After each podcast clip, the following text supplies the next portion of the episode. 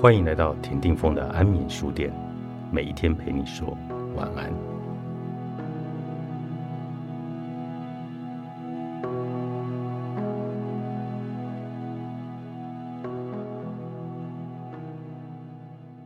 在我学到各种快速自胜的技巧时，我发现这些技巧也帮助我进入行为心理学家所说的健康快乐的状态。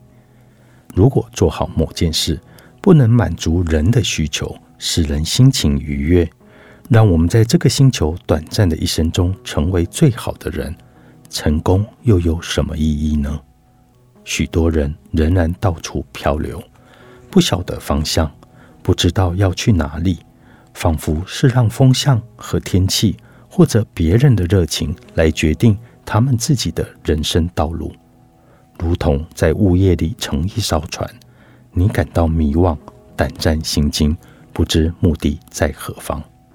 每当我专心追求某个特定的目标，例如金钱，就是我人生当中最不快乐的时候。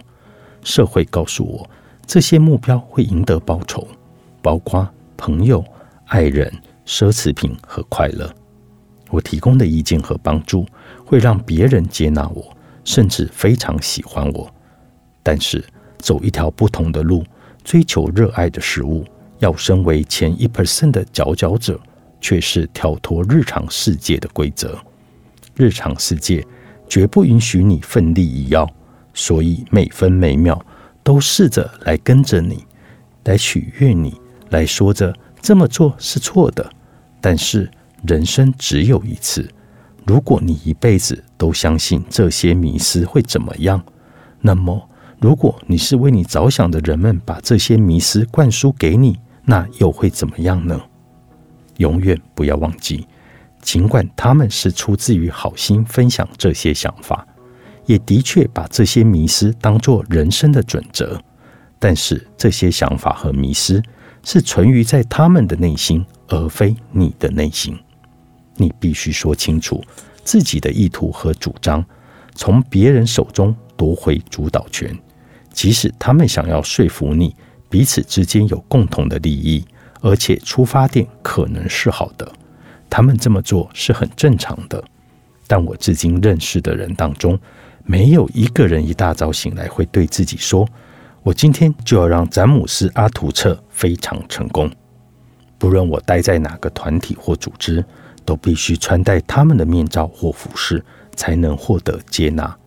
我必须遵照他们的习俗和惯例，无论是穿西装去企业上班，或在金融圈扮演聪明投资人的角色，或者受制于我本身的不安全感，一昧迎合某些人，被他们牵着鼻子走，只因为我不想失去他们，因为我实在害怕对方不喜欢真正的我。想要相处的好，就要配合对方的玩法。这是一个很严重的错觉。唯有当你摘下面罩、脱掉服饰、扔掉社会放在你面前的镜子，你才会赫然醒悟，也才能决定哪几条道路是你今生注定踏上的道路。在二零一零年之前的九年，我把赚钱当成人生最重要的目标。我受够了，老是这么不快乐，总是对自己不耐烦。总在害怕找不到人生的目标，没有一件事做得好，找不到一群志同道合的人。我受够了，总是担心破产。我一天比一天更沮丧，日益焦躁。我希望我的点子行得通，我想要越来越进步。我看到别人感受到满足，我也想要这一份的满足。我想要过知足的生活。对身边的人事物都感到惬意愉快，而非像无头苍蝇一般的不断追求。基本上就是我放弃了，我不玩了，我投降。我们经常把人生想成社会达尔文主义里的一大实验，适者生存。即使到了今天，值此经济萧条不景气的时期，我们多半还是认为能够避免破产。陷入绝望的那些人，就是最适合生存、最有价值的人，能够开创下个世代的经济融景。十多年前，我处于人生的低谷，曾想着，或许我是一直都是弱者。在那之前，我从小就认为自己有潜质、聪明，注定很快就能成功。我会破产，把钱再赚回来，之后再破产，一次又一次。对此，我实在不明白。某一次，我独自待在汽车旅馆，那时我刚离婚，经济衰退的新闻在电视上。如火如荼的播出，每一只股票都在下跌。我的房子没了，打电话也没有人回。又一次发生这种事，这种事怎么可能发生在我身上呢？我仿佛竟是律师，也是证人席上的证人，说着你有罪。我竟是控方，也是犯罪嫌疑人。我犯下软弱的罪，犯下误以为自己有能力的罪。我看到英俊有成就的亿万富豪在电视上高谈阔论，试着解释全球经济给市井小民听。我想要跻身这个行列，但我却在一家汽车旅馆内孤单落寞。但是健康快乐到底是什么呢？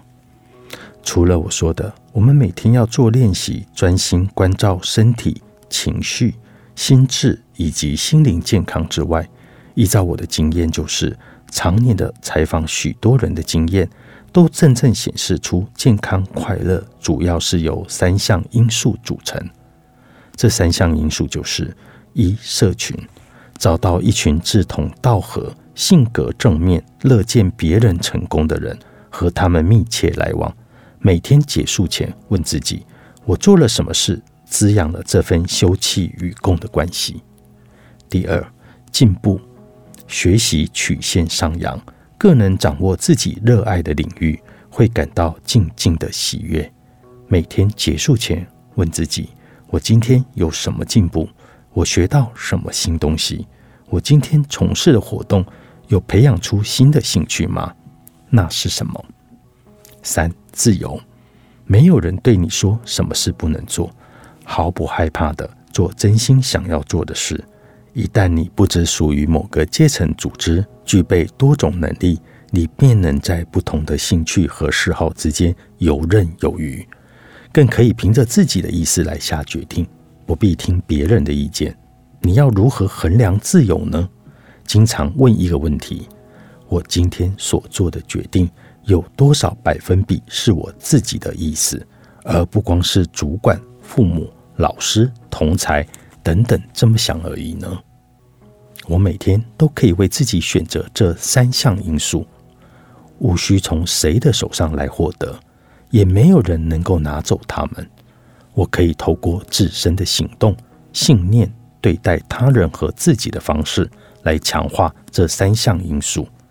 今生剩余的每一天，勾选这些因素，都是再度提醒我，我存活下来了，最健康快乐的得意生存。快速制胜，作者詹姆斯·阿图彻，远流出版。